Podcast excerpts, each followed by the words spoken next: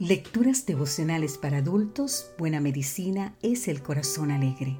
Cortesía del Departamento de Comunicaciones de la Iglesia Adventista del Séptimo Día Gascue en Santo Domingo, capital de la República Dominicana. En la voz de Sarat Arias.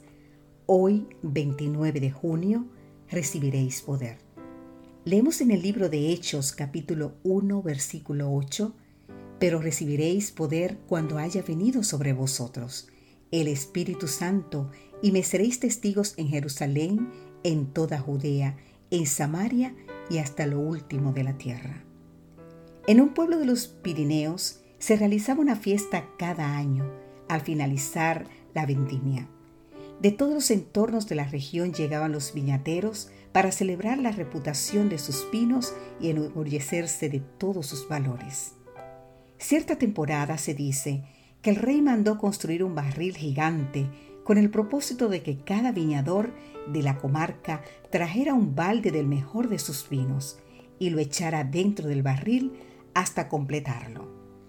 Así el día de la fiesta todo el mundo tendría la oportunidad de degustar el insuperable sabor del mejor de todos los vinos jamás probado. Uno a uno los viñadores fueron subiendo la escalera hasta el borde del barril, volcando el balde correspondiente. Sin embargo, creyendo que nadie lo notaría, en vez del vino acordado, uno a uno fue echando agua cristalina. El día de la fiesta, en un acto inaugural, el rey asumió el privilegio de abrir el grifo para desgustar el fruto de sus siervos. Vergonzosa fue la escena para todos los presentes, al contemplar petrificados que la copa del rey se había llenado con solo de agua pura. Es posible que en este día piense que nadie notará si no das lo mejor de ti en el servicio. Es posible que muchos otros piensen del mismo modo y de esa manera los frutos de que el Rey del universo espera nunca se verán en su iglesia. En todo caso, no se puede dar lo que no se tiene y los frutos de un buen servicio dependen fundamentalmente de la dependencia de Dios. Previo al Pentecostés, los discípulos tuvieron días de profundo escudriñamiento del corazón. Los discípulos sentían su necesidad espiritual y clamaban al Señor por el Espíritu Santo que los habilitara para la obra de salvar su alma.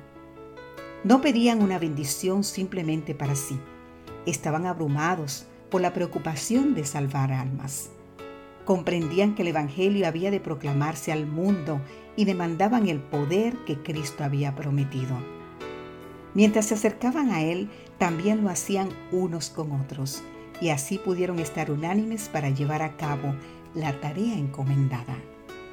También hoy necesitamos clamar a Dios para que el Espíritu Santo nos habilite en la obra de salvar almas. El Evangelio debe proclamarse al mundo a través de advertencias y actos que reflejen el amor de Dios.